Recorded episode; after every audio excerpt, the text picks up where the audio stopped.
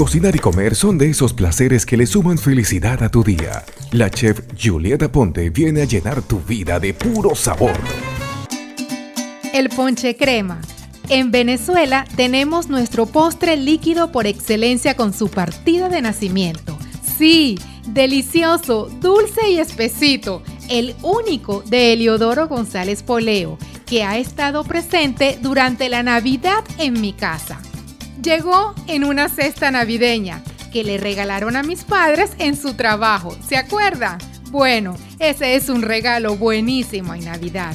De la mesa a las reuniones familiares y luego al campo de juego de pelota venezolano, donde nació el verbo ponchar, gracias al locutor, narrador deportivo y también corredor de autos venezolano Francisco José Pancho Pepe Crocker, la voz deportiva de América, quien para la década de los 40 anunciaba la publicidad en los campeonatos de béisbol venezolano, cuando un bateador recibe el tercer strike y un umpire hace un gesto similar a un punch, por lo tanto, recibe un out.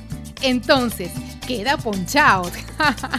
este término es utilizado en el argot beisbolístico. Poncharse Salir ponchado, recibir un ponche, significa desde entonces en español de Venezuela coloquialmente una situación no tan buena de una persona de manera jocosa. Soy Juliet Aponte, disfruta de nuestras tradiciones en Navidad y llena tu vida de puro sabor.